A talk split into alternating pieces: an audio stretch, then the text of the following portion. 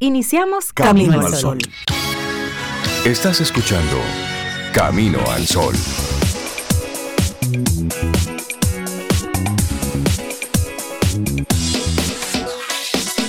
Comienza Camino al Sol. Muy buenos días y bienvenidos a este Camino al Sol. Hoy martes, martes no sé cuánto ya vamos de febrero. Ah, 7, 7 de febrero de este año 2023. Buenos días a todos nuestros Camino al Sol oyentes. Buenos días Reinaldo Infante, Cintia Ortiz, que no van a estar con nosotros en los próximos días porque fue unas vacaciones que le, le dimos. Yo creo que Con fue motivo del mes de febrero. o, le dimos unas o se robaron la- las vacaciones. Buenos días, Yajaira Brea, que va a estar acompañándome en estos días en la ausencia de Reinaldo y de Cintia. ¿Cómo te sientes? Muy buenos días. Excelente, excelente. Súper bien, Sobeida. Qué y muy contenta de estar de nuevo aquí contigo. Ay, qué bueno, qué bueno. Y también en los controles, los buenos días a Víctor Savi, mi director. Tú sabes que está aquí con nosotros en los controles. Buenos días, Víctor. Espero que estés súper bien y bueno, que nos aguantes a nosotras dos en los próximos días. Bueno, hoy martes sigue regalando su información y perdonen que empecemos con, con esta nota de Turquía, pero miles de personas muertas, fallecidas, otras todavía desaparecidas en los escombros, porque fueron dos terremotos. Dos terremotos, No más de uno 3.400 muertos. Sí, entre Siria y, Y Turquía. en el sur de Turquía, frontera con Siria. Fue este- fueron estos dos terremotos, uno, si mal no recuerdo, de 7.6 Sí, sí. y otro de 7.8, o sea, fue, fueron dos terremotos bien, bien terribles. Ojalá aparezcan sanas, salvas algunas de las personas que están todavía en, en los escombros.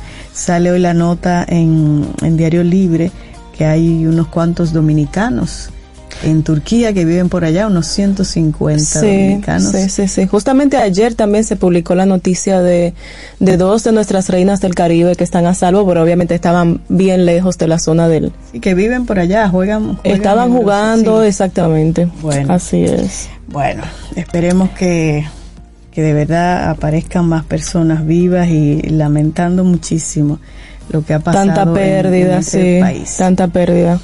Muchos muertos. Sí, y bueno, estamos de este lado del mundo, acá en Camino al Sol. Hoy la intención que tenemos para este martes es cree en tu futuro más que en tu pasado. Y yo le, eso es del poeta hindú Sahiba. Sahiba. Y yo le agregaría, bueno, tenga también presente, este presente que estamos viviendo, porque de este presente aprendimos, Dependerá, sí. aprendimos lo del pasado y lo aplicamos ahora en el presente. Se supone que eso hacemos. Y bueno, es lo que hacemos hoy lo que va a construir nuestro futuro. futuro. Así es que, ¿qué está haciendo usted en estos momentos, en estos días, en su vida, para construir ese presente y valorar lo que aprendió en el pasado? Así es, interesantísima Sí. esa, esa actitud de camino al sol de hoy. Así es. Y bueno, ¿y qué pasó un día como hoy?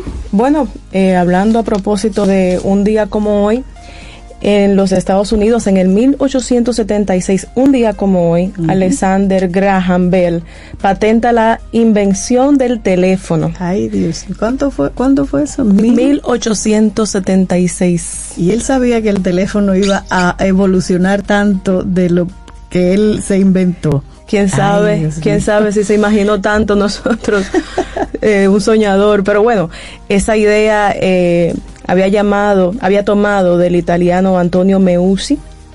Y en 1884, una bula del Papa León crea la diócesis de Madrid-Alcalá. En Eso 1800, pasó también hoy. Sí, y en 1885 en España, el dramaturgo español José de Echegaray estrena La vida alegre y muerte triste. Mm, también la Todo eso pasó un día como importante. Qué bueno.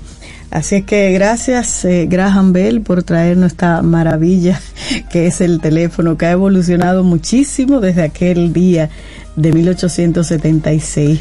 ¿Sabes? ¿Tú recuerdas el teléfono de cable? De alambre era. ¿Qué teléfono? ¿Qué teléfono? el que tú le des el del- del- de los televisión, que uno- que discos, uno ve el que tú entraba el dedito y le daba la vuelta. Ah, ese teléfono. Riacatatatata. Sí, claro, yo, yo conocí ese teléfono. Una imagen icónica. De hecho, de los en hogares. casa había un teléfono que vino de la piña cuando nos mudamos para acá, que no tenía esas rueditas y esos números. Ay, de, sino de cuadrito, lo de los botoncitos. No, esos son más modernos que lo de lo- las rueditas. No, uno que tenían como, tú sabes cuando uno está moliendo, como una palanquita. Ay, mi y madre. se le daba vuelta y entonces sonaba en el correo. Y allá en el correo decía, yo quiero hablar con Víctor Sabi en su casa, en la misma piña. Ajá. Y cogían una clavija, cha, y conectaban a Víctor Sabi. Y entonces así hablábamos por teléfono. Digo, Increíble, ¿eh? me cuenta esa historia. En mi casa ese Sí. teléfono estaba ahí como reliquia. Pero así era que se usaba en mi pueblo.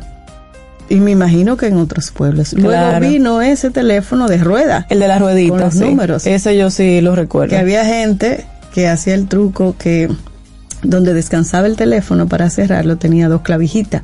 Y también lo usaban taca, taca, taca, y así marcaban teléfono. ¿Y cómo lograban eso? No sé, pero era a nivel de toque. Y eh, sí, marcaban teléfonos así. Increíble, bueno, si y algún luego camino vino ese que tú dijiste, que Que venía ya con los numeritos cuadritos que eran touch. Eso era modernísimo. Eso era touch. Eso era súper moderno. y bueno, ya conocen la historia de, de los demás. Y ya, yo no tengo teléfono en mi casa. Ni yo tampoco. O sea, tengo un número telefónico porque hay que tenerlo, pero aparato telefónico yo no tengo. Yo no tengo ya. Ya. Nosotros. Víctor, ¿tú, tú tienes teléfono. Tampoco. Pero Víctor no. sabe ni siquiera lo que es eso. Víctor. Víctor. Yo vine a utilizar ya cuando era eh, videoconf- eh, bueno, era conferencia que Ya se eran hacían en los colegios y demás y todo eso, pero nunca rueda. No, pero Víctor No, nació cuando se usaban los celulares, ya él ni siquiera sabe lo que es eso. Él va al museo para saber de qué es que nosotros estamos hablando. Exacto. Y Esther ni se diga, o sea, menos utilizó eso que Esther también nos está acompañando, apoyo emocional aquí en cabina. Y nuestros amigos Camino al Sol oyente, yo quisiera saber si ellos, qué tipo de teléfono usaron ellos, si, si ese que yo digo que se le bate, que para vaya, marcar. Que nos cuenten. Ah, voy a recordar el número de WhatsApp. Sí, por, por si favor, acaso. 849-785 1110. Si usted está escuchando esto y se emocionó yendo a su vida con este tipo de teléfono, y el que no se emocionó también, porque existe el grupo de Savi que no nació en esa época. Claro. 849-785-1110. Por ahí nos pueden expresar lo que ustedes deseen. También, si quieren enviarnos un correo electrónico, pueden hacerlo a través de hola arroba camino al sol punto do. e invitarlos Yajaira a que visiten nuestra página Sí, Camino es al sol punto do. También eh, conectar con nosotros por las redes sociales, por todas las plat- plataformas digitales, en Instagram, en Twitter, en Facebook, en YouTube, siempre Camino al Sol. Y bueno, contarles también que estamos disponibles eh, también en podcast, o pueden también encontrarnos en Radio Garden, que es una de las maravillas eh, de esta de estos tiempos donde usted puede escuchar cualquier emisora a nivel en cualquier parte del mundo en vivo. Y ahí estamos nosotros. En Radio Garden también nos pueden escuchar. Y por supuesto por estación 97.7 Así es. Y una invitación muy especial a que visiten nuestro canal de YouTube. Ahí ustedes van a poder eh, ver los videos que vamos grabando de cada programa, las participaciones de nuestros colaboradores y colaboradoras, de invitados especiales. Entonces ustedes van a tener ahí toda una gama de todos esos videos que durante años hemos estado recopilando. Ustedes van al canal de YouTube que es Camino al Sol Radio. Camino al Sol Radio. Ustedes revisan esos videos y le dan ahí que me gusta y se suscriben. Y así lo van a tener eh, siempre. creando nuestra comunidad Sí, muy bien así excelente es. ¿Te parece si comenzamos con música? Yajaira? me parece genial con qué vas a sorprendernos hoy Bueno, esta, eh, cuando yo me levanté, yo dije, uy, está lloviendo, pero no era de tarde, era de día y oscuro. Y esta, esta tarde vi llover, o sea que imagínese que en la tarde. usted se lo imagina Y esta es la versión que hace Carlos Rivera de su álbum mexicano. Y así iniciamos este martes. Lindo, lindo día. Los titulares del día en Camino al Sol. Bueno, aquí venimos con los titulares, venimos con los titulares del día de hoy, martes, y bueno, comenzamos con los empresarios que exigen a las autoridades dominicanas fiscalizar más a los comercios chinos. Los empresarios estaban inquietos ayer. Unos pidieron retomar la mesa del diálogo ante el incremento del comercio informal. Otros que se ejecute una fiscalización más activa de las autoridades a los comercios administrados por chinos en el país que operan de manera irregular al insistir en que son una competencia desleal y más ahora con la proliferación acelerada de mega tiendas. Ahí están exigiendo los empleados fiscalización. Bueno, y también aquí en el ámbito nacional, el proyecto de ley abre el camino a la acogida de inmigrantes ilegales. Se trata de un proyecto de ley integral sobre trata de personas, explotación o tráfico ilícito de migrantes, sometido por el Poder Ejecutivo ante el Senado de la República el 12 de diciembre de 2022. Contempla derechos y acciones a favor de las víctimas de estos delitos. La pieza legislativa que se encuentra en fase de estudio en el Senado establece en su artículo 63 gestionar la permanencia regular de las víctimas en el país, debiendo realizar los trámites necesarios para obtener permisos migratorios y de residencia cuando este último aplique.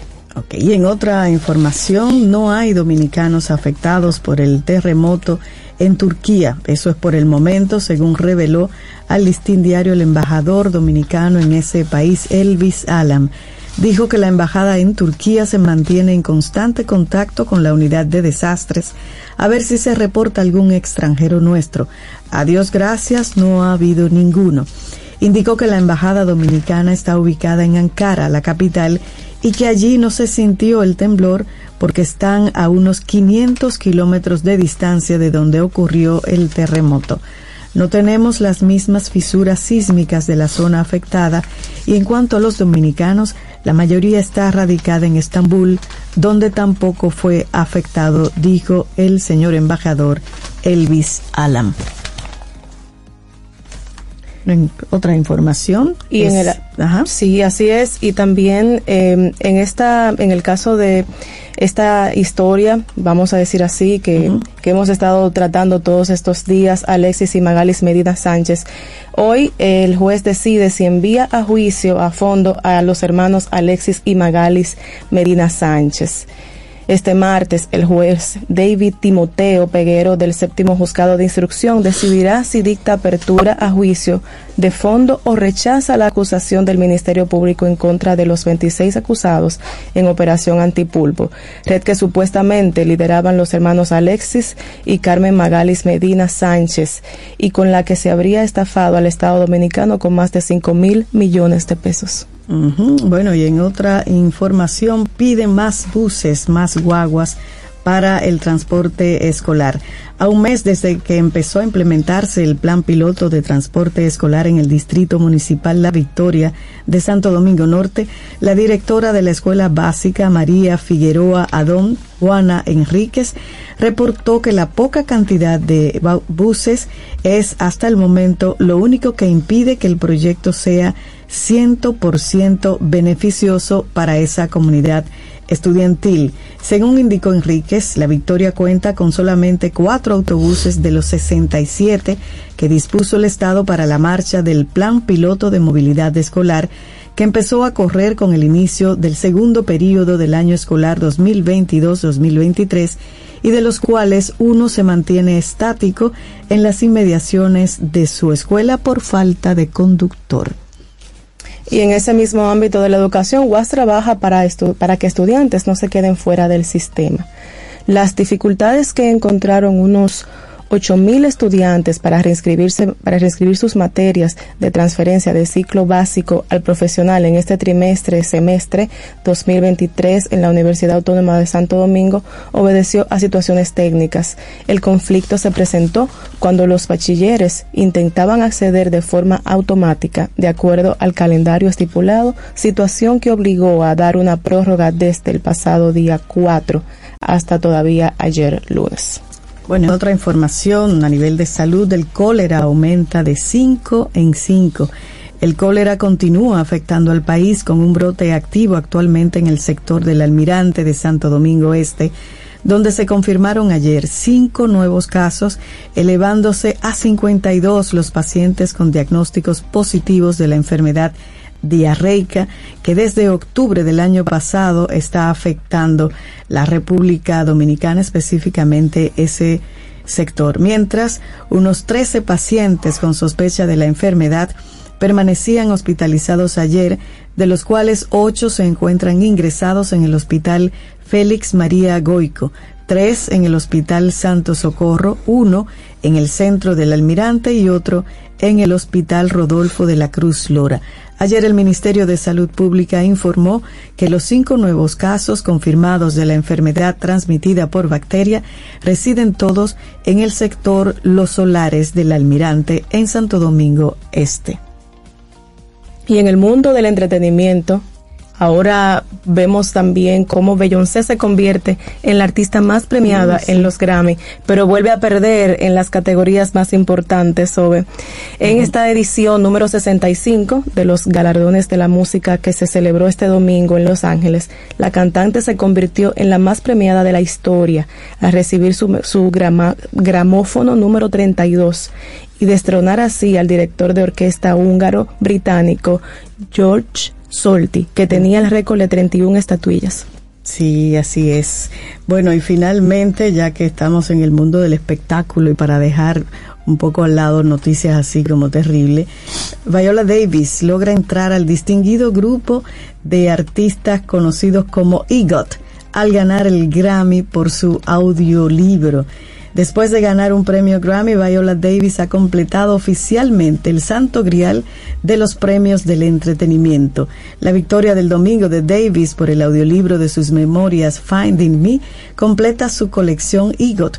Anteriormente ganó un Emmy por su papel en How to Get Away with Murder, un Oscar por Fences y dos premios Tony por King Hitler III y Fences. Davis, de 57 años, ganó el premio a Mejor Audiolibro, Narración y Grabación de Narración de Cuentos, según un tuit de la Academia de Grabación que organiza los premios los Grammy. Me quedé entre EGOT, mi cerebro quería decir EGOT. Porque esto de, de EGOT es el el acrónimo de esos, de los premios más importantes del entretenimiento, entre, entretenimiento en los Estados Unidos. Tiene que ver con, con que ganó el Grammy, que ganó el Emmy, la E de Eagle Emmy, luego Grammy, la G, okay. luego el Oscar, la O, y el T es de Tony Awards de teatro. ¿Sabes cuántas personas han ganado ese premio? ¿Cuántas? 18 solamente. Wow. De todos los artistas. 18 personas. Eso es como si fuera en tenis el Grand Slam. El Grand Slam, así es. Que ganan todos esos circuitos importantes. Bueno, con esto finalizamos un poco de las noticias que cubren los medios nacionales e internacionales en este martes, martes 7 de febrero. De febrero. Así mismo es. Laboratorio Patria Rivas presenta En Camino al Sol la reflexión del día.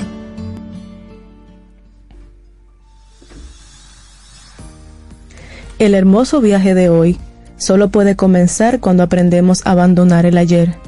Steve Maroli. Bueno, y continuamos aquí en Camino al Sol, recordando nuestras vías de contacto, caminoalsol.do, esa es nuestra página, caminoalsol.do, y bueno, a través del WhatsApp tenemos acá un grupo de personas y pueden comunicarse a través del 849-785-1110. 849-785-1110. Y vamos con la reflexión del día de hoy, Yajaira. Cuando llegue el momento, podrás salir, adelante. ¿Viste? A dúo. Ensayadísimo. sí, sí, sí. Bueno, y nos lo decimos muy a menudo en momentos de crisis, de cambios y de adversidad, solo hay una opción posible, salir adelante. Nos autoconvencemos de ello e intentamos reanu- reanudar nuestras vidas, recuperando espacios, asumiendo responsabilidades y focalizándonos en pasar página creyendo que todo va bien cuando en realidad no siempre es así. Keep calm and carry on.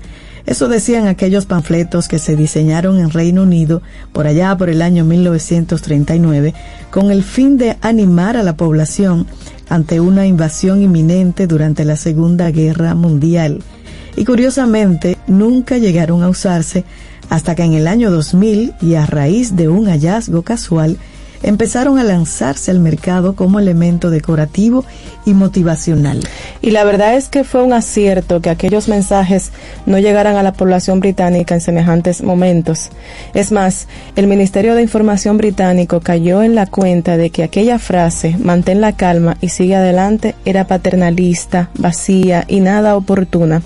La sociedad sabía que los bombardeos eran inminentes. No se le podía pedir a la gente que siguiera adelante cuando el problema como tal aún no había ni empezado. Lo mismo nos, nos sucede a nosotros en muchas ocasiones. Nos repetimos la frase de que hay que seguir, de que hay que avanzar cuando aún no hemos superado siquiera aquello que duele, aquello que ha distorsionado nuestra realidad. Nadie puede poner un pie delante de otro cuando la mirada sigue anclada en un pasado que duele y en un presente lleno de necesidades no atendidas. Así es, toda esa frase de para adelante, dale, ya, Dale, que tú puedes, no llores, no llores. Hay que salir adelante, pero no sin antes darte tiempo y resolver el nudo del presente. El mundo parece caótico en el presente. Algunos definen estos tiempos como unos días distópicos, otros como una época llena de incertidumbres y cambios y una buena parte de las personas no lo ven de ningún modo. Sencillamente se limitan a sobrevivir adheridos a la ansiedad, al no saber qué está pasando o qué va a pasar. Habrá que salir adelante en algún momento, es obvio, pero tal vez sea más prudente quedarnos quietos un tiempo y atender prioridades, en especial las relativas a la salud mental. Mm, palabra clave. Claro. Y en esa línea señalaba Rollo May, célebre psicólogo existencialista, que las personas tenemos una curiosa característica. Cuando más perdidos nos sentimos, más deseamos correr. Oye. Es decir, en momentos de crisis, en esas épocas en que muchos de nuestros significados eh, vitales se están quebrando o cuando las dificultades queman en exceso, más ansiamos pasar página o avanzar. Es como si al poner distancia del problema, éste se resolviera por sí mismo. Solito. Salir adelante no es escapar. Tampoco es intentar volver a la, a la cotidianidad con, con todas nuestras fuerzas, aún sabiendo que no estamos bien, que la angustia pesa en exceso, que el estrés desdibuja nuestra realidad. Decía Carl Jung que hasta la vida más feliz pasa por épocas de oscuridad. Es en esos días cenicientos cuando, cuando, cuando más debemos atendernos, sin prisas, sin saltarnos etapas, permitiéndonos estar presentes. Así es, y esa capacidad tuya para actuar es limitada y a veces hay que saber detenerse un tiempo determinado. Roy F. Baumeister es uno de los psicólogos sociales más conocidos y prolíficos del momento. Ha publicado más de 500 artículos científicos y más de 30 libros. En una de sus investigaciones evidenció algo interesante en relación a este tema. A las personas nos cuesta mucho actuar, decidir e incluso pensar cuando pasamos por momentos complicados. Es más, ese agotamiento emocional hace que acabemos actuando por impulsos. Es como si una voz interna nos dijera, ok, de acuerdo, estás pasando por un mal momento, pero lo que toca ahora es seguir adelante como sea y a toda costa. Y ese como sea no es una buena opción ni la mejor respuesta.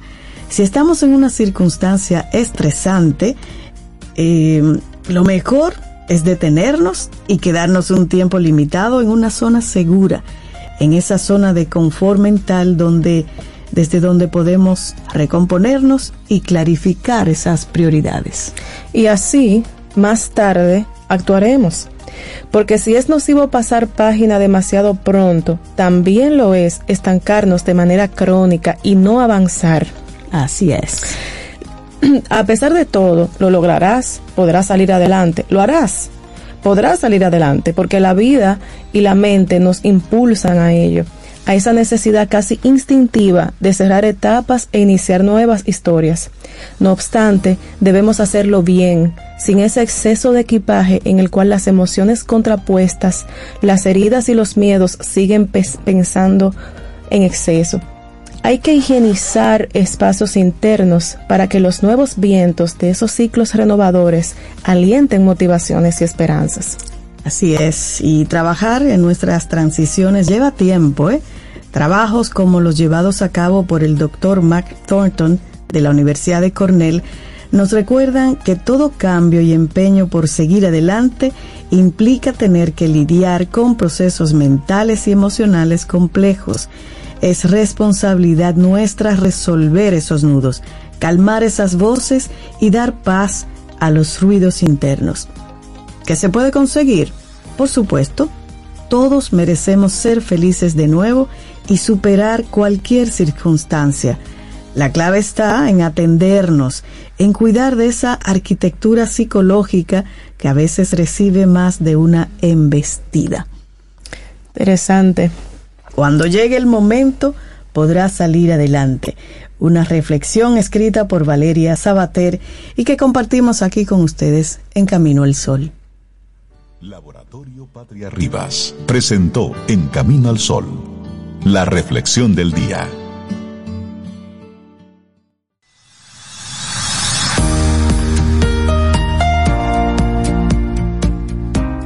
Hay una diferencia importante entre rendirse y dejar ir. Germán Hess. Uy, Germán Hay uno de mis autores favoritos, me encanta, sí. Voy a retomar los libros de Germán Hesse, Siddhartha, el lobo estepario, eso me encanta. Ay, lobo estepario, sí. Uy, sí. Ay, yo quiero aprovechar. Ay, Sobeida, déjame saludar a Leticia. Ella es mi amiga, Leticia amiga. García. Sí. Leticia me manda saludos y una descarga de buenas vibras para las dos. Ay, pero qué bueno. Leticia es Camino al Sol oyente desde el día 01 de acá de, de este programa. Y mira, eh, a la pregunta a los Camino al Sol oyentes de aquellos teléfonos, ¿cuáles habían utilizado? Mira, dice Nathan que él utilizó el de disco y luego el, de El del teclado. el touch, el vintage. Ese, ese touch. era modernísimo. Sí, no, en ese momento eso era súper moderno. Y, y una amiga, Ida Hernández, dice que ella llegó a usar el de clavija. Oigan, Y ese, ¿dónde? el que tú decías. el que el que tú enganchas, chac, saca como los micrófonos, este cable de los micrófonos. Sí, de hecho las centrales telefónicas eran Del año cero eran así. De la- ajá. Hay una serie, de hecho, que mm, está en Netflix, Las que se llama Las chicas del cable, Una que serie ref- española muy exactamente recrea esa época. Esas son las clavijas. Entonces, Ida, oigan, ella lo conoció en Manzanillo, en la Granada Company. Ustedes no saben ninguno lo que es eso. No. Tienen que dar para izquierda, historia. Tarea para Laura Sofía, Esther, Víctor. Busquen Granada Company, a ver lo que era eso y me cuentan. Eso fue en el año 1950, ya en Manzanillo. Eso era una compañía de exportación de bananos, de guineos. Ya, ya, ya le dijo. y Yuri, dice Yuri, que todavía, dice Yuri, todavía me sé el número de mi casa materna, que ya no Ajá. existe. Cuando se usaba el 809 y era el único. Ah, porque los teléfonos, acuérdense que yo estudié una telefónica, por eso me sé esas historias, no es que la haya vivido. Los teléfonos antes tenían solo cuatro dígitos. Ajá. Cuatro dígitos. No los siete que tenemos ¿A qué era que se debía eso, Sobe? ¿Tú recuerdas? No, ¿cómo que recuerdo? Bueno, tú trabajabas en esa compañía, tú dijiste. Sí, pero ya cuando yo entré eso era moderno. Pero Sí, yo me imagino pero- que tiene que ver con la numeración a nivel internacional. Sí, en los Eran pueblos. cuatro dígitos. Exacto. Sí. Solamente, mira Víctor cómo pone la cara. Bueno, y como siempre, aquí en Camino al Sol recibiendo personas que nos nutren con sus conocimientos y son nuestros colaboradores. Y esta vez contamos con la presencia de nuestra psicóloga casi personal, Jessica Valdés. Buenos días, Jessica, ¿cómo estás? Muy buenos días, muy bien ustedes. Por aquí estamos bien, Súper escuchándote bien, un poco bajito, pero no te preocupes, que eso mi director lo resuelve de una vez. Ya, ya estamos en febrero, febrero, ningún feliz año nuevo, nada de eso. Pero bienvenida aquí de nuevo y qué bueno que, que nos acompañas en esta temporada 11 de Camino al Sol, Jessica.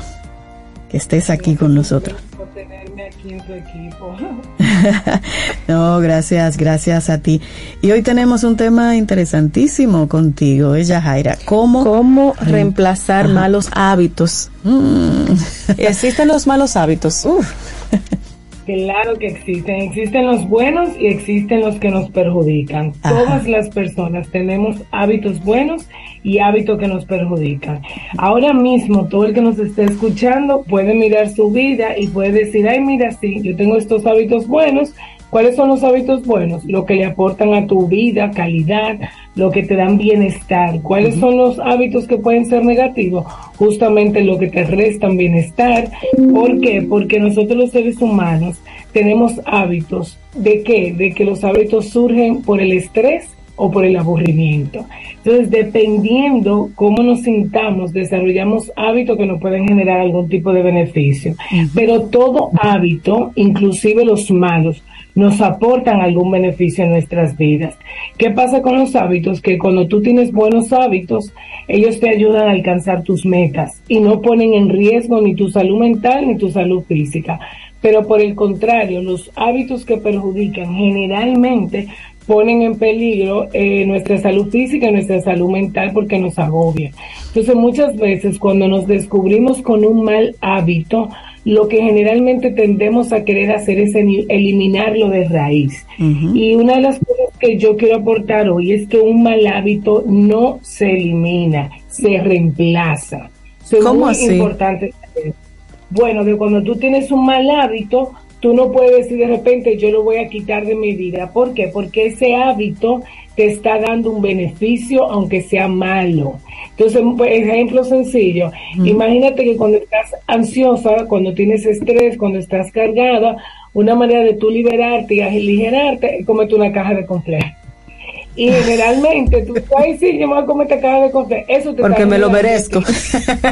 Ajá, exactamente, porque me lo merezco, por lo que fuera. Eso te carga, pero eso te calma, porque te quita la ansiedad, te serena momentáneamente. Entonces, si de repente tú dices, no, ya, no más, eh, no voy a beber más, eh, no voy a comer más completo, no voy a beber más refresco, por ejemplo, eso te va a generar más ansiedad y tú vas a terminar no comiéndote una caja, te vas a terminar comiendo tres. Entonces, el estrés sigue ahí. Entonces, lo que habría que hacer es reemplazar el mal hábito de la caja de confle por otra cosa. Ejemplo, por una hora de hacer ejercicio, ejemplo, por una un cesto, una canastita de fruta que tú que tú te prepares. Entonces, la importancia de saber que no se elimina, se reemplaza por otra cosa. Tú lo vas a cambiar por algo más sano porque al final tú sigues necesitando cumplir esa necesidad que tú tienes. Leticia, ¿Entiendes? y uh, ahora escuchándote, ¿cómo hay, es posible que tal vez en esa en ese mal hábito del siguiendo ese mismo ejemplo de, de, de consumir el conflé, por ejemplo, que yo no sepa que eso es un mal hábito y sigo en ese mismo pensamiento de que eh, me merezco comerme el conflé para desestresarme, etcétera. ¿Cómo cómo podemos nosotros identificar que realmente ese camino, con ese ejemplo que tú pones, es un mal hábito y que me hace daño? ¿Es posible que la persona no sea consciente? ¿Cómo puede llegar a ser No. consciente? Nosotros los seres humanos somos conscientes de todo lo que hacemos. Lo que pasa es que elegimos ver o no ver. Pero nosotros sabemos perfectamente lo que estamos haciendo bien porque te da como un remordimiento de conciencia. ¿Tú sabes por qué? Porque cuando tenemos malos hábitos nos genera mucha culpa al rato o al día siguiente. Entonces tú muchas veces te cuestionas, ay Dios mío, ¿por qué yo estoy haciendo esto? Esto no está bien, mañana yo lo voy a cambiar. Mañana Claro empiezo, no sí. Igual como el buen hábito te hace sentir con energía, te sientes orgullosa, los buenos hábitos tú se lo cuentas al pueblo. Eh, por eso el, el Instagram está lleno de los buenos hábitos que uno hace y de lo malo no se cuenta. y es muy importante saber que mal hábito no es solamente, por ejemplo, yo decía el otro día, hábitos, eh, la gente que te dice que se acuesta, se acuesta 4 y 5 de la mañana en un fin de semana viendo Netflix. Eso es un Es un mal hábito. hábito. Maratones de Netflix y yo te sugiero cámbialo por dormir porque al final del día te estás agotando, o sea, tú terminas la- el fin de semana muerto y el lunes llega como, ay, yo no he dormido o me pasé la tarde durmiendo porque la madrugada. No quiere decir que sean malos los maratones de vez en cuando, pero cuando hablamos de hábito, hablamos de costumbre, hablamos de rutina, es igual que la comida rápida. En el fin de semana, el sábado, el domingo, tenía ganas de comerme algo, ah, no, yo no cocino, yo vivo comprando McDonald's, Burger King, Taco Bell, perdón la promoción, o sea, cosas de ese tipo, y entonces tú dices, cámbialo por comida casera, eh, deja comida buena Claro, en y- tu casa y caliente en el fin de semana. Claro, y no es que no lo compren, sino que lo hagan eh, con medida. Y a veces, eh, Jessica me corrige, tiene uno, como decía ya Jaira, como no mucha claridad en identificar qué es un mal hábito. Normalmente si le hablan de alimentación o de fumar o de, o de beber, uno seguido uno sabe que eso es un mal hábito, pero cuando dicen por, por ejemplo, Sobeida es muy impuntual, Sobeida habla sin saber, Sobeida interrumpe constantemente a la gente cuando está hablando, esos son malos hábitos. Bueno, más que malos hábitos, yo te diría ahí muchos, sí, pudiera ser, pero también ahí pueden ser malos hábitos, pero esos son malos hábitos que le molestan al otro de ti, pero no necesariamente que a ti te afectan. Ok. Entonces, pueden ser hábitos o costumbres que tú tengas que te pueden estar generando un conflicto en tus relaciones eh, personales. Pero hay otros hábitos que estos que yo estoy hablando tienen que ver contigo y cómo tú te cuidas. Y cómo tú manejas el estrés y cómo tú manejas el aburrimiento. Es como, por ejemplo, voy a traer otro tipo de hábito, hábito de quejarse mucho. Hay personas en ese, en ese tenor que tú vas, personas que se viven quejando y la queja al final nos hace daño a nosotros mismos porque te pasa la vida aburrido, amargado, eh, de mal humor. Entonces, que yo te invito, cambia la queja por gratitud. Cada vez que a ti te viene quejarte de algo, en ese mismo momento también agradece. Es igualmente que otro hábito es cuando la gente te dice que siente mucha culpa. Ay, que me siento culpable. Es que eso me genera una culpa. Yo no lo quiero hacer. Cambia la culpa por responsabilidad, por ejemplo. O te voy a poner otro ejemplo sencillo. ¿Cuántas personas no escuchamos diciendo que están rodeadas de personas que resultan tóxicas para ellas? que yo estoy en un círculo que no me hace bien o una relación que no me cambia. Entonces, ¿qué tienes que hacer? Reemplaza eso por gente sana, por amigos mentores, por gente que tú admires. Es decir, es buscar cosas que están en tu vida como costumbre, como rutina, que tú entiendes que la manera o lo que te están aportando no le hace bien ni a tu salud mental ni a la física, entonces hay que buscar cómo tú lo vas a, reemplazar. Claro, ese, reemplazo, Jessica, no se hace así de porrazo. No, para nada. ¿Cuál es el proceso? Ya identifiqué el mal hábito. ¿Cuál es el proceso para yo ir reemplazando de manera sana ese mal hábito? Lo primero es que tú, cuando ya tienes el mal hábito, tú te preguntes qué me aporta, qué beneficio me da este mal hábito. Y ahí es que está el truco, ahí es que está la magia. Ok. Tú dices, bueno, eso me- me libera, eso me hace sentir querida. Ok, ¿qué otra cosa pudiéramos hacer que te genere ese mismo beneficio y malestar sin que te haga daño a tu salud física o a tu salud mental. Y tú digas, ah, mira, tal cosa, ah, bueno, pero es que me da mucho trabajo y que no es tan fácil. Ok, ¿cómo podemos hacer para que eso se vaya convirtiendo poco a poco en un hábito? Como bien tú dices, eso no nace de la noche a la mañana. No puede ser que al inicio, eh, dos o tres veces yo haga el buen hábito y lo mezcle con el mal hábito, pero ya por lo menos lo estoy haciendo mejor que antes. Romper un molde. Son, son costumbres, hábitos. Sí. Y además de que la pregunta que hacía Sobeida al inicio, muy importante saber de la única manera que nosotros como personas vamos a hacer cambio en nuestras vidas, el primer paso es reconocer. Si yo no reconozco lo que está pasando, yo no voy a hacer ningún cambio. Entonces quizá hoy es ponerte a pensar, revisa tu vida, cuáles son tus buenos, cuáles son tus malos. Y quizás yo estoy segura que hay muchas personas que nos están escuchando y saben que tienen mal hábito, lo que han intentado es eliminarlo y vuelven y recaen. Entonces, por eso insisto que el mayor aprendizaje para mí hoy, para quien nos está escuchando, es no intentes eliminar el mal hábito, sino reemplázalo por otra cosa que te ayude a seguir ganando el beneficio que te aporta el mal hábito. Mm, pero mira, uno, la tendencia es como a querer eliminar el hábito. Pero, se queda vacío. Es Sí, interesante el es- planteamiento. sí. Exacto, se queda vacío y ante la ansiedad de algo que se queda vacío, tú lo necesitas y tú vas a y llenarlo otra vez, Claro. claro, porque y de hecho se, se construye, se convierte en un hábito porque sigues una rutina y la rutina obviamente es un molde y, a veces- y hace que lo vuelva a repetir, lo vuelva a repetir. Sabes, Jessica, eh, tenemos acá a Johan Mateo, que es un Camino al Sol oyente, que sugiere un libro que se llama El poder de los hábitos. Esto para los amigos Camino al Sol oyente que quieran seguir aprendiendo sobre esto. Se agradece eso, hasta Claro. yo lo voy a buscar. es importante también agre- decir algo de lo que decían ustedes. Tenemos que entender que todos los seres humanos tenemos necesidades y cuando tus necesidades no están siendo satisfechas, uno se va a ocupar de satisfacerlas, haciendo algo bueno o haciendo algo malo. Y eso es lo que pasa con el hábito bueno y el hábito negativo. Entonces, es simplemente entender que tenemos que aprender nuevas maneras saludables de lidiar con el estrés y el aburrimiento.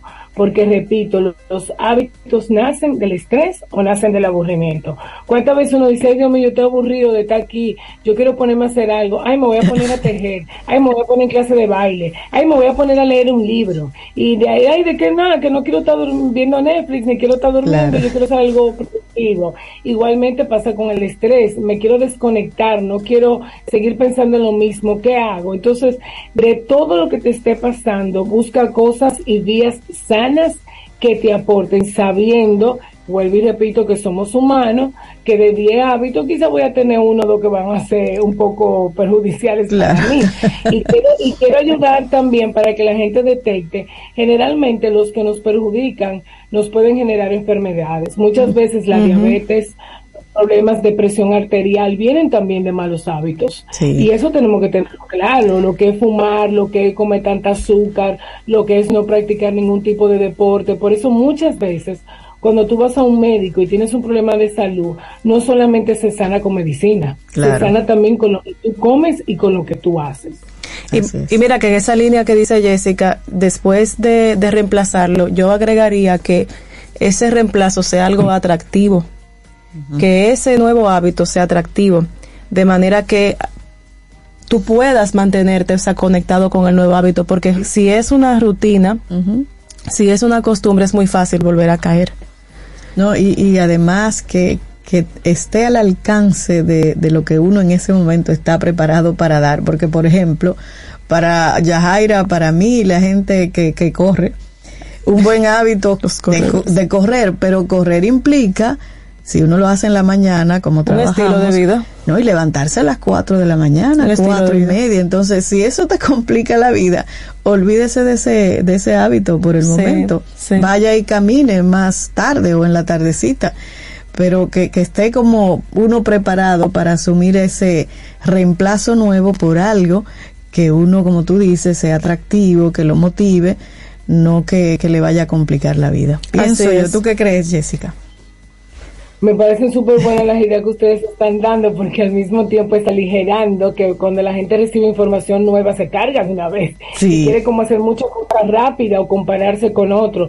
Todos tenemos nuestros ritmos y nuestras formas, pero como siempre digo en este programa, al final siempre caemos en el mismo tema, amor propio y autoestima.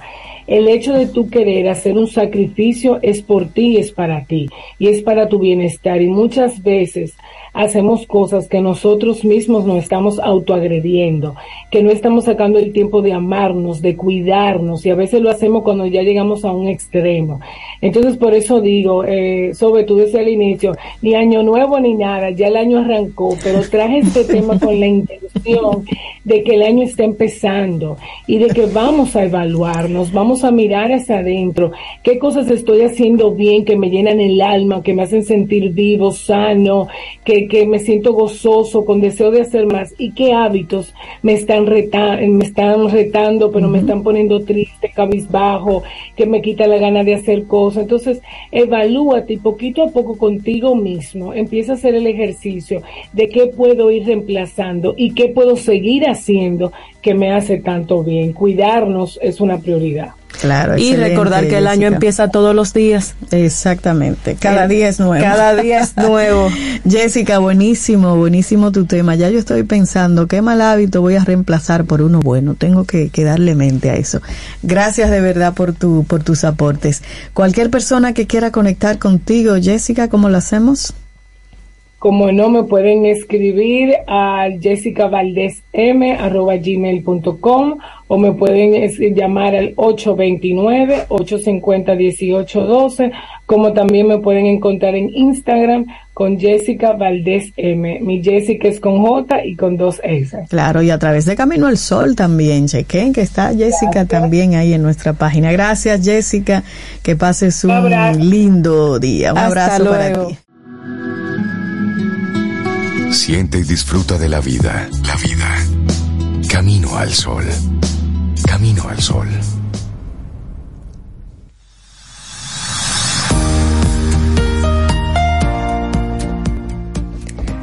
La creatividad se puede describir como dejar ir las certezas.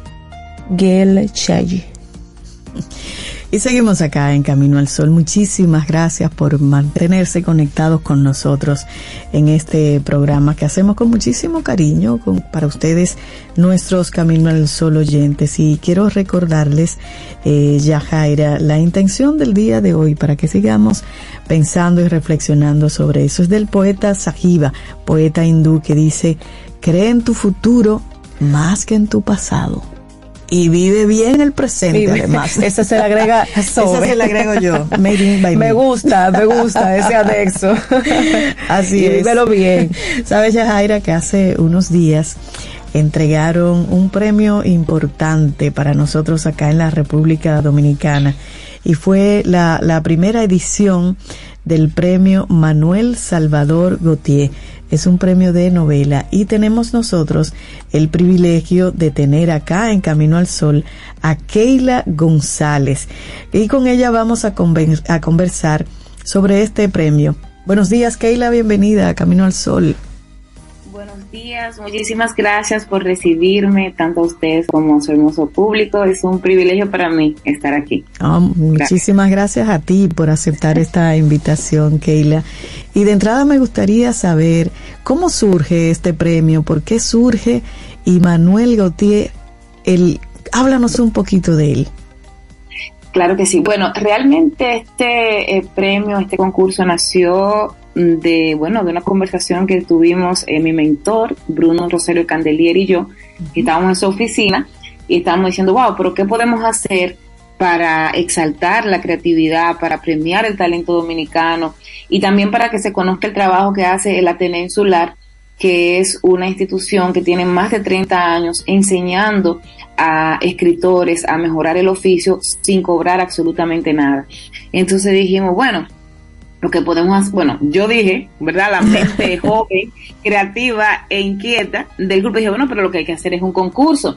Y como Manuel Salvador Gautier, que fue un gran novelista, fue premio nacional de novela, de yo, premio nacional de literatura Sí. en el 2018 y ganó muchísimos premios de novela, escribió 15 novelas en un periodo eh, relativamente corto porque él comenzó su carrera de escritor casi a los 60 años Sí. lo cual es muy importante decirlo porque hay gente que dice, ah, ya yo tengo 30, tengo 40, ¿y cómo que yo voy a comenzar ahora? No, si usted tiene el deseo de escribir, creo que cualquier momento es propicio. Entonces se nos ocurrió ponerle el nombre de Gautier, quien fue un eh, cultor activo del movimiento interiorista, de la Ateneo Insular, y es así como nace el premio eh, Manuel Salvador Gautier de novela. ¿Y cuáles son, Kenia, lo- los requisitos para, para optar por ese premio? ¿Cómo, ¿Cómo es la logística? Claro, muy buena pregunta, porque de hecho las... eh, la No, para ver si para- concurso, tuve mentira. Bueno, eh, súper interesante porque de hecho las personas que están escuchando el programa de ustedes y quieran participar eh, ya pueden hacerlo para la versión 2023 y básicamente no son muchos requisitos, simplemente usted ser dominicano, eh, no importa la edad, ¿ok? No limitamos con el tema de la edad porque entendemos, por ejemplo, en mi caso yo escribí mi primera novela con 16 años, que por Wow. cierto, que, por cierto, hay una anécdota muy jocosa que tengo con Gautier, justamente, porque eh, lo conocí muy joven. Y recuerdo que yo llegué al, a la TV Insular con 15 años. Y llego a- y al próximo año digo, ay, aquí tengo mi novela, se llama Un día después de ayer, y estoy, ya tú sabes, muy emocionada, muchacho al fin, eh, como que había hecho, ya tú sabes, lo último de lo último. Y recuerdo que Gautier, después de darle unas, unas ojeadas y leer un poco, me dice, mira, Keila, es impresionante que con 16 años tú hayas escrito una novela, pero eso no está de publicar. Mm, ya. O sea, tranquilízate. Y tú te veías ya cuál premio Nobel. Te mató la pasión, Keila. Olvídate del Pulitzer mínimo. Eh, estaba yo aspirando. Y, me- y lo, y lo grande es que esa, esa anécdota me, me encanta porque después, bueno, ahora soy editora, soy dueño de una editorial, he publicado siete libros y más que nunca entiendo a Gautier. Y de hecho, a- cuando él todavía vivía, yo le decía Gautier, usted no se imagina, o sea, la agra- la- el agradecimiento que yo le tengo de que usted no me dejó publicar ese disparate, porque ¿cuál es el problema? No es que la novela era mala, es que le faltaba mucha edición, mucho tratamiento, que es algo que a veces los autores eh, no comprenden. Dicen, ay no, ¿por qué tantas correcciones? Bueno, porque una novela, un libro de cualquier tipo, sea ensayo, novela, cuento, poesía, debe tener un tratamiento. Entonces, eh, básicamente ya después de la anécdota, lo que hay que hacer es ser dominicano y gustarle el género y aplicar. Eso es todo. Pueden ver las bases del concurso en premio ateneoinsular.com. Lo importante es que sea dominicano. Estamos premiando la creatividad y el talento de los dominicanos. Qué bueno, Qué lo que hizo. Salvador Gautier fue ayudarte a ver lo que te faltaba por seguir avanzando. Eso, y eso es importante. Eh. Keila, ¿cuántas personas, cuántos escritores participaron en esta primera edición? ¿Quién fue el que ganó el reconocimiento? Me gustaría conocer eso, esos detalles. Claro, bueno, eh, realmente para nosotros, eh, para los jueces, fue, fue impresionante recibir 24 novelas. Mm, Eso en un país que supuestamente no se lee es mucho. Eh, que se haga una convocatoria y se reciban dos docenas eh, de documentos.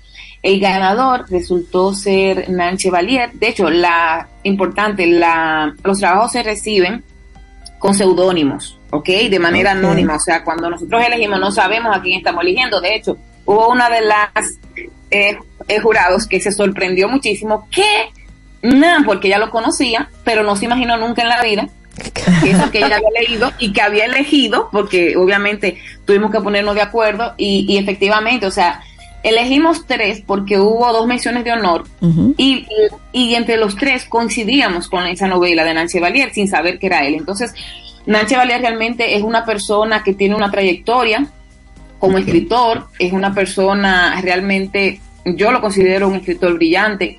El tratamiento que él le dio a esa novela realmente eh, llama muchísimo la atención. Yo he leído mucho y nunca había encontrado un manejo tan magistral de lo que son los tiempos y los narradores, porque él abarca un periodo desde eh, los tiempos de la revolución y cuando todos los muchachos querían cambiar el mundo, en los 60, etcétera, Sí. y va pasando hasta el momento del COVID, ¿ok?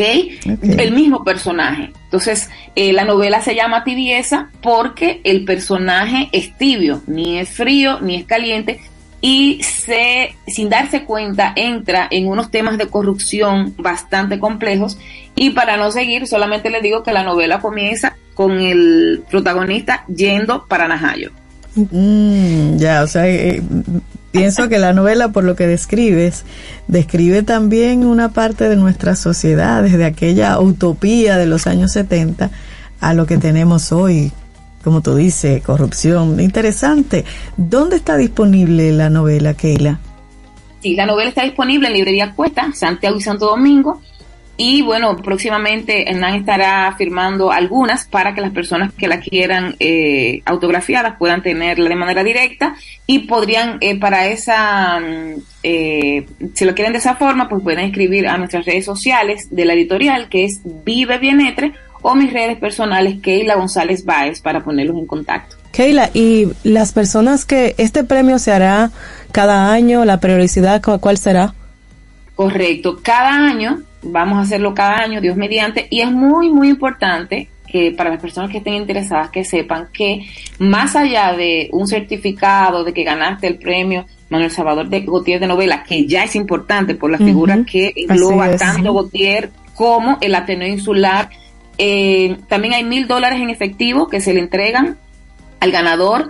Aparte de eso también se le organiza un Media Tours y como una especie de book tour durante todo el año, ¿ok? Para que tenga presencia no solamente en medios de comunicación, sino en acercamientos con escuelas, con actividades, para que su obra se conozca, porque una de las cosas que yo promuevo como escritora, como editora, es que es muy bonito, o sea, o sea, e, el premio, fantástico, escribiste algo, pero y la promoción del libro y tu proyección como autor, que creo que es igual de importante porque muchas veces hay joyas eh, de literatura escrita, pero no se conocen porque falta eso. Entonces, eso está incluido así como algunas asesorías que yo le doy de esos trucos que yo tengo para generar dinero más allá del libro, porque yo sí creo que los escritores merecemos ser ricos, tanto social, espiritual como materialmente. Totalmente de acuerdo. ¿Hay alguna edad para, para participar en esos requisitos, Keila? No, no hay edad. O sea, que pueden participar jóvenes, adolescentes. Cualquier edad. Pero sí que sea género novela específicamente por el premio tiene a la que ser novela. Exactamente. Okay. Eh, Keila, ¿y quiénes componen el jurado de esta premiación? ¿Va a ser fijo? ¿Se van a cambiar? ¿Cómo funciona? Bueno, eh, es probable que se cambien porque eh, son personas por lo regular con muchísimas obligaciones y eh, queremos también dar la oportunidad a otras personas que tienen quizás el mismo nivel o, incluso más nivel eh, a que puedan participar. Sin embargo, en esta eh, ocasión, bueno, aparte de mí, que no puedo decir si soy o no soy buena, pero de hecho mi, mi, zona de genialidad es saber qué es lo que vende, okay. En literatura, que es una es una característica que si bien una persona puede saber mucho de lingüística o puede saber mucho de gramática o de ortografía, saber qué es lo que vende es tan importante como el tratamiento de la novela, porque al final lo que queremos es que se conozca. Entonces, esa es como la parte mía. Que se conozca. correcto, también estuvo Rita Díaz, eh, que es una lingüista, o sea, una persona extraordinaria, es miembro del número de la academia, y también de la Academia de la Lengua, y también estuvo Rafael Peralta Romero, el actual director de la Biblioteca Nacional, Pedro Enrique Jureña, quien también es cultor del movimiento interiorista. Ah, pero excelente. sí, muy buen grupo. Eh, Keila, sí, me imagino que muchas personas de las que están escuchándote ahora, que tal vez tienen esa, esa curiosidad de escribir y eso, si necesitara alguien alguna asesoría o apoyo como ya la le están, ya le están pidiendo por aquí que cuál es la editorial y los contactos de Keila. Y bueno, por ejemplo, si alguien escribe y necesitan eso, esa misma ayuda que recibiste tú cuando escribiste tu primera novela, si alguien está en esa en esa situación, ¿a dónde puede acudir? ¿Qué puede hacer? Ok, tengo que hacer una, una, antes de responderte a la pregunta, tengo que hacer una fe de rata, como diríamos eh, los editores. Eh, efectivamente, el premio es para mayores de edad. Lo que pasa es que yo había comentado, yo en mi deseo de, ayudar jóvenes, porque yo soy muy pro los muchachos hay que ayudarlos, eh, había dicho, señores, te debe ser abierto, pero en, la, en el tema al final se decidió que solamente fuera mayores de edad por unos temas legales. O sea, que debo hacer esa aclaración. Chicos, no se preocupen, va a venir un premio para ustedes porque yo creo que los jóvenes son el futuro y de hecho, yo tengo una organización sin, fines de lucro que es A90 de Impulsa, donde yo invito a niños a escribir de manera gratuita y hemos hecho incluso lanzamientos en ferias del libro eh, como la pasada eh, aquí. Si ah, quieren saber más, pueden ver A90 de Impulsa, eso es otro tema, pero porque sepan que los niños también tienen oportunidad de poder publicar. Ok, perfecto. Bien, entonces referente a la pregunta que me hiciste, si quieren ayuda, en primer lugar, eh, yo tengo un programa justamente que se llama 90D, que de hecho A90D Impulsa es la parte social, donde impulso a autores y le enseño mediante un método que yo creo a escribir y publicar sus libros y aprender a vivir de ellos, porque para mí esa parte es muy importante. Creo que se deja muy de lado, de que, los escritores no tenemos que morir de hambre, y yo no creo en eso, nadie me lo va a hacer creer nunca. promuevo todo lo contrario.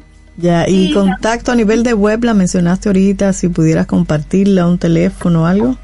Correcto. Eh, pueden entrar a premioateneoinsular.com para el premio. Si es para ver más información sobre el método, keilagonzalezbaez.com o también mis redes sociales, Keila González Baez. Y si tienen un, quieren un teléfono directo de WhatsApp, 809 276 4504. Qué estimulante, Keila, la conversación contigo sobre, sobre escribir y eso. Me parece muy interesante. Me voy a llevar de tu conversación de hoy esta frase que dice, mi zona de genialidad es. Así que me encantó eso de ti hoy. Muchas gracias. Y, recordar el, el ganador del premio Nanche Valier, que también ha ganado otros premios como el Premio Nacional Pedro Mir de Poesía eso fue en el 2016, eso fue un GLODE, el premio único del tercer concurso nacional de minificción del Ministerio de Cultura en el 2013 y el premio nacional de cuento Juan Bosch de Funglode del 2011 y que el libro Tibieza de Nanche Valier está disponible. En Cuesta y a través también de, de del mismo premio del editorial. Keila, muchísimas gracias por tu participación excelente, que sigamos fomentando la lectura y apoyando a nuestros escritores. De verdad, necesitamos más Keilas en este Muchas más. Encantadísima, Keila, de conversar contigo hoy. Gracias a ustedes, que tengan un día espectacular. Tú también, muchas gracias. Contigo hoy, contigo siempre, camino al sol.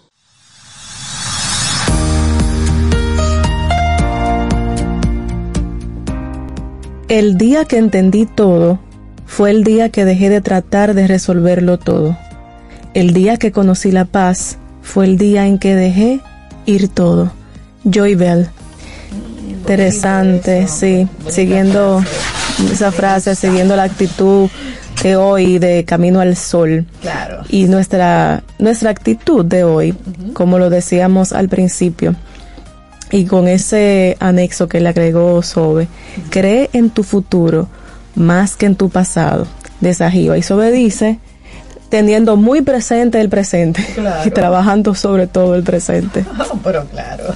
Son las 8.25 de la mañana de este martes, ya 7 de febrero este año 2023. Y estamos aquí, Yajaira Brea y yo, conduciendo el programa junto a Víctor Savi, porque le dejamos unas vacaciones así, así, ya estábamos un poco con motivo del mes de febrero, como llegó el mes de febrero, decidimos darle vacaciones. Sí, sí, sí, que se vaya un momentito para nosotros adueñarnos de, de esto. Agradecidos siempre de, de todos los Caminos al Sol oyentes con sus aportes, sus comentarios sus correcciones de micrófonos abiertos y todo eso. De verdad. No, y los aportes, esos aportes de los libros. Sí, eh, sí, los que se animaron a compartir su, su experiencia con, con aquellos teléfonos de la prehistoria. Hasta fotos nos mandaron. Hasta fotos. De esos teléfonos bellísimos que venían antes, que eran casi decorativos. Eran, decorativos, eran como parte de la casa, eran era como un mueble más, realmente, realmente es así. Mándenos fotos si tienen de esos teléfonos. De esa época, sí. Eh, viejitos, ahora le dicen vintage. Yo le pido a mi hermano que le tome una foto al que teníamos allá en La Piña, que él lo tiene en su casa. De decoración. Y, y, nos las mande. 849-785-1110. Por ahí ustedes comparten si tienen esas fotos de esos teléfonos hermosísimos. Y los que no la tienen, lo pueden ver en el museo, aquí están exhibidos. compartimos las fotos y nos, si nos mandan la tecnología de aquel tiempo, Yajaira. Miren, y hablando de tecnología, ustedes saben que nosotros, bueno, abordamos el tema tecnológico desde diferentes perspectivas, muchas veces educativo, familiar, y hoy nosotros queremos compartirles esta, esta, vamos a decir, esta anécdota, este mensaje interesante con relación a la tecnología. Queremos hablarle de por qué un jefe de Samsung no le dio un smartphone a su hija hasta que tuvo 11 años. De Samsung. De Samsung. De Samsung, que fabrica teléfonos inteligentes. exactamente. Y a su hija de 11 no se lo dio hasta que tuvo 11 años. hasta 11. Ajá. Y es muy frecuente, probablemente eh, casi, casi normal ver cómo como se comparten fotografías de niños muy menores, o sea, de niños menores, o sea, menores de dos años, con la pantalla y haciendo uso de la pantalla como parte de su día a día, como si fuera un juguete, como si fuera parte de los de los de los juguetes que tiene. Y con Isabela Paz, aquí hemos aprendido que eso no es tan sano. Exactamente. Ella está siempre eh, abogando porque los padres controlen el uso de las pantallas en los niños. Pero ¿por qué este señor de Samsung no quiso darle el teléfono a su hija? Sí, este director de Samsung Móviles en Reino Unido aseguró que su hija no tuvo un smartphone hasta que cumplió los 11 años. Ajá. Y estamos hablando de James Quito. Ok. Eh, James dice, personalmente no, de la- no, del- no le daría uno antes, pero corresponde a cada uno de los padres decidir cuándo comprarle un teléfono a sus hijos. Con eso eh, inició James Quito eh, su conversación acerca de por qué su hija no tuvo uno hasta los 11 años. Independientemente de la edad en la que los menores comiencen a usar sus propios teléfonos, afirmó que es importante garantizar que estén seguros en la red. Mm, eso es importante. Y esos comentarios, Yajaira, llegan después de que la inspectora jefa de la Ofsted, que es el departamento no ministerial del gobierno británico que establece los estándares para la calidad de educación, ella se llama Amanda Spielman, y ella confesó estar sorprendida de que estudiantes de primaria tuvieran teléfonos inteligentes, pero si viene aquí se muere. Se muere, se muere. Cae dura la doña. Y bueno, es que también estamos hablando de que están expuestos a una edad muy temprana, o sea, niños solo de nueve años están expuestos a la pornografía en línea, a la pornografía online. Sí, que es uno de los peligros. Y es uno de los peligros. Así es. Entonces, eh, Quito, Quito, de quien estamos hablando, que asumió el cargo en Samsung en diciembre del año pasado, declaró a un programa, el programa Today de la, de la BBC, aquí lo importante es que cualquiera que use un teléfono inteligente de cualquier edad esté seguro cuando navegue. Claro, claro. Dice que en su experiencia personal su hija lo recibió cuando tenía 11 años. Cualquiera que sea su elección y la edad que escoja para su hijo es importante asegurarse de que si accede a Internet lo haga de forma segura, sentenció así Quito. Claro, y es que los proveedores de telefonía móvil de Reino Unido eh, suelen brindar servicios gratuitos de control parental para limitar lo que los niños pueden ver en Internet. Y eso según el regulador de telecomunicaciones Ofcom, que también recomienda que los niños tengan cuidado al compartir imágenes y al usar redes sociales. Y un estudio, Yajaira, realizado por la firma de investigación Childwise, sugiere que tres cuartas partes de los niños de 9 y 10 años tienen acceso a un teléfono móvil. Y eso, que el 60% de los niños de esa edad posee un teléfono móvil y el 14% usa el de un familiar Ah, sí. o un amigo. Y, Sí. y más de dos tercios se conectan a Internet. Claro, pues se lo piden, papi, mami, préstame el teléfono para propio- jugar y, tu- y la tableta también, porque estamos hablando de, de los, dispositivos. disposi- de los dispositivos, así, Así es. Y bueno, ese mismo estudio llamado, como tú dices, Childwise Monitor de 2023, encontró que el 8% de los niños de 5 y 6 años tienen su propio teléfono y otro 8% tiene acceso al de un familiar o un amigo, mientras que para los niños de 7 y 8 años las cifras son el 43% y el 23% más alto. respectivamente, ¿sí? Mm, Así alto, es. Claro. Y el mes pasado, la inspectora que ya mencionamos, que es la jefa del, del Ofsted, dijo que no se siente cómoda con que los niños más pequeños tengan acceso ilimitado a Internet y dijo que se puede hacer mucho para limitar el acceso de los niños a la pornografía y el contenido de adultos. Y a principio de esta semana, el comisionado de niños de, Ingra- de Inglaterra publicó una encuesta en la que preguntó a jóvenes de 16 a 21 años cuándo vieron pornografía por primera vez. Y Los resultados, los pueden, los resultados pueden, pueden sorprender. Los hallazgos sugirieron que el 10% de los niños había visto pornografía a los 9 años y el 27% a los 11 años. Mm. A la edad de 13, la mitad de ellos habían estado expuestos a este tipo de contenidos. Wow. Desde que los encuestados estaban en la escuela, aumentó el porcentaje de niños con acceso a celulares. Ay, ay, ay. Bueno, y las conclusiones del estudio han establecido vínculos, oigan bien, atención, vínculos con la baja autoestima entre los jóvenes y puntos de vista dañinos sobre el sexo y las relaciones. Yo creo que esta parte es la más relevante de ese estudio. Sí, ese vínculo entre baja autoestima eh, y las relaciones eh, y el sexo. dañina, ellos, creándose sí. una idea como distorsionada, Distorsionada. de lo que es la relación.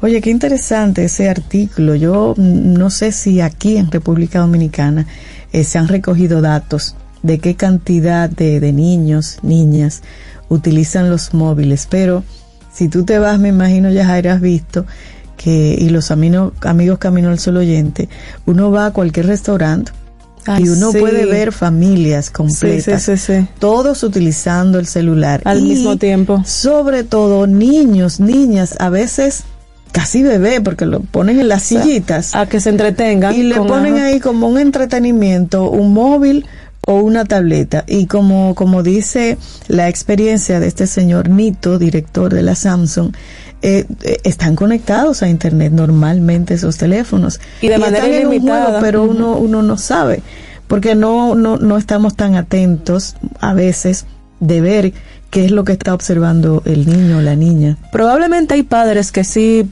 estén llevando controles Claro. parentales y eso. Eh, y otros que probablemente estén saltando en la silla escuchando estos datos porque es muy probable que esos números tengan algún parecido con, con estadísticas de aquí. Y probablemente también haya, haya alguna se hayan algunas estadísticas relacionadas debe haberlas Sí. eh, eh, es alarmante, sí, ciertamente. Lo es para cualquier adulto, un espacio eh, ilimitado en Internet puede serlo para, para nosotros los adultos. Imaginen entonces para nuestros hijos. Realmente esta última parte del estudio, para mí como Vamos madre, repetirla. es una de las más relevantes. Sí. Las conclusiones del estudio han establecido vínculos con la baja autoestima entre los jóvenes y puntos de vista dañinos sobre el sexo y las relaciones. Sí, y es enseñar, porque no es que no lo usen, no es que eh, sea en contra de la tecnología y las pantallas. Primero, que lo usen en una edad adecuada. Y segundo, que lo usen acompañado de la guía de sus padres. No es cualquier contenido, que le pongan las herramientas necesarias de protección, no de vigilancia, Exactamente. de protección para que personas que no tienen buenas intenciones y que andan ahí por el mundo no puedan acceder a comunicarse con su hijo, con su hija. Es eso. Me gusta eso que tú dices de que de que no es vigilancia sino protección, porque Claro. de hecho fíjate cómo ambos, tanto el director como la jefa del del centro, Ajá. hacen hincapié, hacen énfasis en que es eh, en que estén seguros en, Claro. el, en el en el entorno. Sí, así es. Sí, muy interesante realmente. Así que dejamos a los padres Sí. con este con, con- con esta Con esta vitamina, con este para- contenido, sí. Sí, y hay un aporte de, de Yuri, que siempre es un camino al sol oyente muy activo y con un pensamiento así bien disruptivo, que dice que la tecnología smart, y la pone entre comillas, mutila la habilidad espacial y destreza psicomotora de las mentes jóvenes que están conociendo, tocando, experimentando el mundo real que les rodea. Yo estoy de acuerdo, un niño necesita espacio, necesita Sí. expandirse, necesita moverse, tocar, tirar, porque eso le desarrolla muchísimas facultades que luego como adulto le van a, a reflejar en buenos hábitos para usar lo, lo de Jessica hace un rato. No, y, que- aquí hemos aprendido muchísimo con Isabela Paz sobre ese tema. claro. Eh, nos ha enseñado mucho, así es. Cultivemos nuestro espíritu en camino al sol.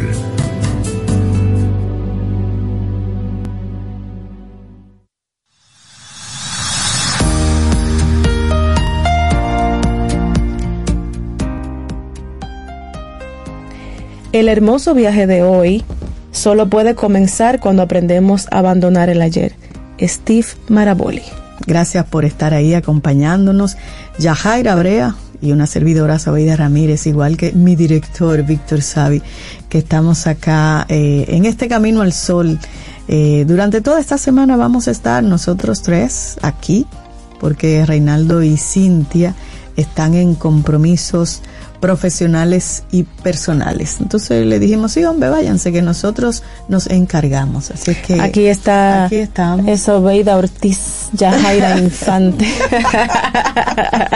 y Víctor Infante Ortiz. Y Víctor Infante Ortiz Ramírez. Todo junto. Tú sabes que Yajaira, ahorita comentábamos que nos regalaste ese, ese pensamiento del director de Samsung, Dito, para niños, de que él no le dio su smartphone a su hija hasta que tuviera los 11 años. Pues ahora comparto contigo y nuestros Caminos Solo oyentes A algo ver. que nos impacta a nosotros los adultos. A ver, A ver de qué se trata. Sí, a ver de qué, de qué, de qué va eso. Y es que mm, muchas veces estamos navegando por la web y queremos suscribirnos. Bueno, no suscribirse. A veces tú quieres como descargar hasta algo sencillo y de una vez te sale ponga su correo Sí. electrónico. Sí, sí, sí, sí. Casi todos, todo. todos en la web quieren el correo electrónico. Y entonces piénselo bien antes de dar su dirección.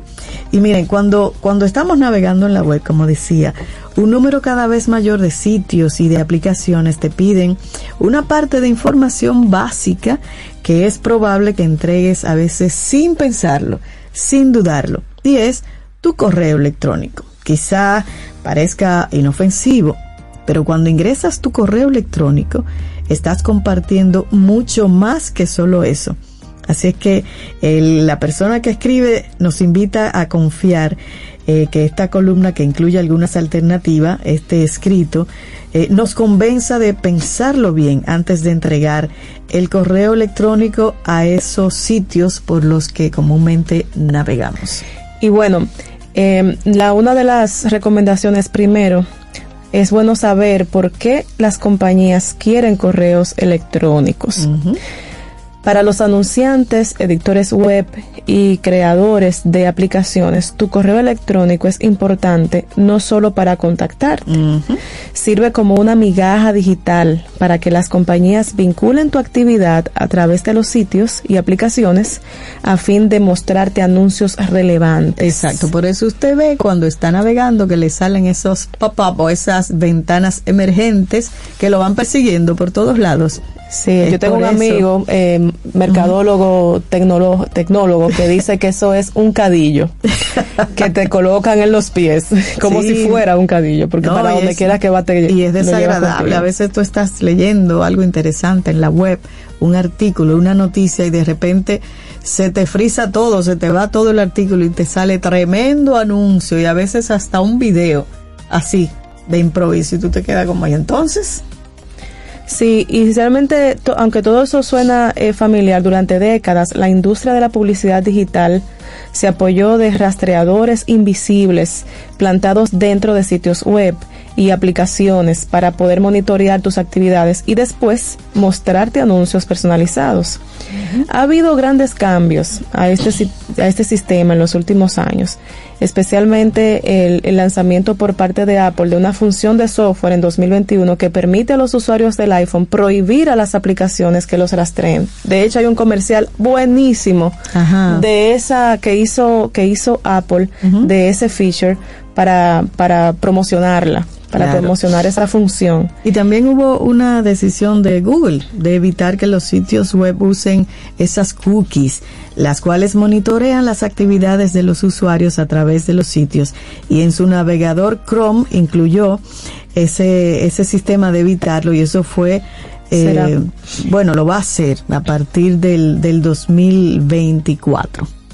Y fíjense que los anunciantes, editores web y creadores de aplicaciones ahora intentan rastrear a las personas mediante otros métodos. Ajá. Y un método sencillo es solicitar una dirección de correo Claro. electrónico. Así que quien pensaba que iba a morir el correo, No, ahora está más vivo. Yo, yo conozco una persona que compartió, creo que Camino al Sol Oyente, que, que decía que para cualquier servicio que, que ella quiera suscribirse o lo que sea, ella usa una cuenta de correo que creó para eso. específicamente para Mira, eso. muy buena, muy buena práctica. Sí, sí, sí, sí.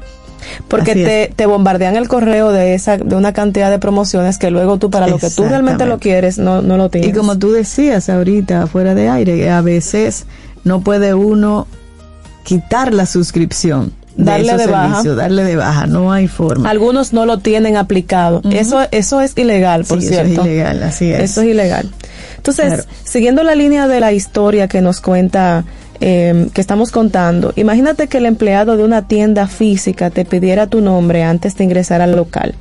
Una dirección de correo electrónico tal vez sea más reveladora porque puede asociarse con otros datos, incluyendo a qué escuela asististe, la marca y modelo del auto que conduces y tu etnicidad. Claro. Michael Priem, director ejecutivo de Mother Impact, una firma de publicidad en Minneapolis, comentó, Puedo usar tu dirección de correo electrónico para encontrar datos que tal vez ni siquiera te habías dado cuenta de que habías dado a una marca. La cantidad de datos que está disponible sobre nosotros como consumidores es literalmente escandalosa. Ay, Dios mío, se me están erizando los pelos. No, pero, pero no, no solo eso, como Reinaldo dice aquí, que cuando a uno le dan algo gratis, yo tengo, tú sabes, mis bemoles con él, pero que cuando a uno le dan algo gratis, uno se convierte en el producto. Sí. Y es cierto, o sea, es cierto. Lo que hay que ver en qué me beneficia a mí también. Pero, por ejemplo, miren, en este escrito nos dicen que tu correo electrónico, atención, es ahora un dato potente, potentísimo. Durante muchos años, la industria de los anuncios digitales ha compilado un perfil tuyo basado en los sitios que visitas en la red. Ya saben dónde fuiste, dónde no fuiste, qué comiste, qué to- todo te lo saben. Y la información sobre ti solía ser recolectada de maneras encubiertas, incluyendo las antes mencionadas cookies y los rastreadores invisibles plantados en el interior de las aplicaciones. Ahora que más compañías bloquean el uso de dichos métodos, bueno, pues han surgido nuevas técnicas para dirigir esos anuncios. Una tecnología que está ganando impulso es un marco de referencia de publicidad llamado Unified ID 2.0 Oye, o, o UID 2.0, desarrollado por The Trade Desk, una compañía de tecnología publicitaria en Ventura, California. Ojo. Por ejemplo, Digamos que estás comprando en un sitio web de zapatos deportivos que usa UID 2.0. Cuando aparece un cuadro de diálogo y te pide compartir tu dirección de correo electrónico y que aceptes recibir publicidad relevante. Yo me imagino que muchas personas se habrán encontrado porque es muy popular ya esta tecnología. Claro. Tras tú haber ingresado tu correo electrónico, UID 2.0 lo transforma en un token compuesto de una serie de dígitos y caracteres. Ese token viaja con tu dirección de correo electrónico cuando lo usas para iniciar sesión en una aplicación de emisión Epa. en continuo de deportes en tu televisor que emplea UID 2.0 también. O sea, se, se lleva de paseo tu Todo. correo electrónico mientras tú vas por la... Ay, ay, ay. Bueno, y los anunciantes entonces pueden vincular las dos cuentas con base en ese token y pueden dirigirte anuncios de zapatos deportivos, de tenis en la aplicación de emisión de deportes porque saben que visitaste el sitio web de zapatillas deportivas. Y dado que tu dirección de correo electrónico no es revelada al, al anunciante, esta tecnología UID 2.0 puede ser considerado como una mejora para los consumidores en comparación con el rastreo tradicional basado en cookies, el cual da acceso a los, a los anunciantes a tu historial de navegación detallado y de información personal. O sea que no, no es tan malo esto de la UID porque... Bueno, es, es muy eh, avanzado realmente. y ahí es que viene porque a mí me interesa, si, si mi interés es la música o comprarme unos tenis o, lo, o libros, a mí me interesa que me llegue publicidad sobre eso. Sí, de Es hecho, más dirigida. eh, probablemente a ti te ha pasado mucho y no lo habías notado. María te ha hablado mucho de eso aquí también en la sección de marketing digital que, que, que tenemos con ella. Es un poco, y obviamente la, la persona que mencionaba ahorita que utilizaba el término cadillo, eh, realmente es una, es una especie de pieza que te persigue por donde quiera que vas. Claro. Pero realmente para poder construir esa, esa identidad. Claro. Y fíjense que los sitios web y las aplicaciones solicitan cada vez más la autenticación a través del correo electrónico, en parte porque tiene que haber una mejor manera para que los editores moneticen su contenido y que sea más centrada en la privacidad que usar cookies. Esto lo comentó Ian Cooley, director de marketing de Trade Desk.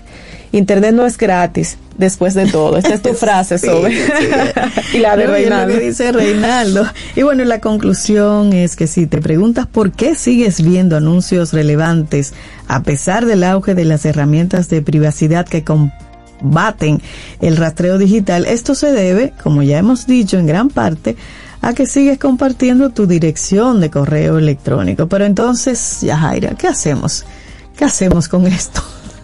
eh, bueno, eh, realmente yo pienso que debe haber como un equilibrio en la en esa en esa línea. Y hay formas más sencillas de que los sitios web y las aplicaciones eh, rastreen tu actividad en la red a través de tu dirección de correo electrónico. Un correo electrónico puede contener tu nombre y apellidos y suponiendo que lo hayas utilizado durante algún tiempo, los intermediarios de datos ya habrán compilado un perfil completo sobre tus intereses basándose en tu actividad de navegación. Claro, y hay, hay varias opciones que nos ayudan a limitar esa capacidad que tienen las compañías de publicidad de dirigirte anuncios con base ah, en tu cuenta, en tu dirección de correo electrónico. Y una de ellas es crea un montón de direcciones de correo electrónico. Esa es una de, la, de las sugerencias. Cada vez que un sitio o una aplicación te pida tu correo electrónico, puedes crear una dirección única para iniciar sesión. Por ejemplo, yo podría usar Netflix Sobeida Ramírez, por ejemplo, arroba gmail.com para las aplicaciones y servicios relacionados con película. Y eso dificultará que las empresas de publicidad recopilen un perfil con base a mi dirección de correo electrónico. Y si recibes correo no deseado en una cuenta en específico, esto te dirá cuál compañía está compartiendo tus datos con mercadólogos. Y esta es una estrategia extrema porque consume mucho tiempo administrar tantas direcciones de correo electrónicos y sus contraseñas. Pero ahí está una primera alternativa, crear para cada servicio, grupo de servicio, una cuenta específica. Y no parece descabellado, ¿eh? No, no me para parece. nada. Utiliza una segunda opción, sería utilizar herramientas que oculten tu correo electrónico. Apple y Mozilla ofrecen herramientas que crean de forma automática alias de correo electrónico para iniciar sesión en una aplicación o sitio. Los correos enviados a los alias son reenviados a tu dirección de correo electrónico real la herramienta Ocultar mi correo de Apple, que es parte de su servicio de suscripción iCloud, eh, que cuesta 99 centavos de dólar al mes, permite crear alias. Pero usarla dificultará iniciar sesión en las cuentas desde un dispositivo que no sea Apple. Esa es la situación. es un lío. Entonces, Firefox Relay de Mozilla genera cinco alias de correo sin costo. Si necesitas más, el programa cobra unos 99 centavos de dólar al mes por alias adicionales. Yo creo, yo creo que Gmail también permite crear alias. Creo, creo que sí, creo que vi una, una de esas funciones. Y bueno, otra opción sería siempre que sea posible darte de baja, quitar esa suscripción. Para los sitios que usan el marco UID 2.0 para dirigir anuncios, puedes darte de baja al ingresar tu dirección de correo electrónico en una, una página establecida para eso. Sin embargo, no todos los sitios que colectan tu dirección de correo usan esta tecnología UID 2.0. Esa página es transparentaadvertising.org. Transparentaadvertising.org ORG. Pero hay otra alternativa y es no hacer nada. y así, yo soy un poco de esas. Si disfrutas de recibir publicidad relevante y no te preocupa tu privacidad, puedes aceptar que compartir algo de tu información es parte de la transacción por recibir contenido de Internet. Esa muchas veces mi Eh, filosofía. Es la, la- probablemente la, la opción de muchos. De hecho, por eso Como dice Rita Indiana, tú me das, yo te yo doy. te doy. Así de sencillo. Interesante. Bueno, ahí hay algunas opciones para hacerle frente a todas esas. Y ojo que cuando no te dé la opción de darte de baja, eso es ilegal. Hay que, hay que tomar en cuenta también ese detalle. Eh, muchas veces te suscribes e intentas darte de baja y no te da la opción de, de salirte. Sí. O Mm. también haces la um, subscribe, como muchas veces aparece, y no te, no te No te quita. quita ni nada. Y te lo sigue enviando. o sea, es una locura, pero bueno. Bueno, bueno, ahí vamos. Bueno, y hoy hemos compartido así como contenido interesante aquí en Camino al Sol. Ya nos vamos y solo es recordarles nuestra intención del día. Cree en tu futuro más que en tu pasado. Así Y es. vive tu presente. Entonces- Sahib, eso es poeta. Hay que seguir con después de esa, sí, más sobre tu presente. Mira, y siguiendo también el mantra de Reinaldo. Claro. ¿Cómo es? ¿Tú te lo sabes? Sí, yo lo tengo por Dale, a ver. Mañana, si el universo sigue conspirando, si usted quiere y si nosotros estamos aquí, tendremos un nuevo camino al sol. Ah, pero ella se la sabe, señor. bueno, muchísimas gracias. Y nos despedimos con música como siempre. Y esta vez nos vamos así como un poco animaditos. ¿Qué les parece si escuchamos algo como Este loco que te mira? Eso es Mark Anthony. O esta loca que te mira, porque también puede ser. Así nos vamos. Lindo, lindo día. Y esperamos que hayas disfrutado del contenido del día de hoy. Recuerda nuestras vías para mantenernos en contacto. Hola arroba caminoalsol.do. Visita nuestra web y amplía más de nuestro contenido. Caminoalsol.do Hasta una próxima edición. y pásala bien.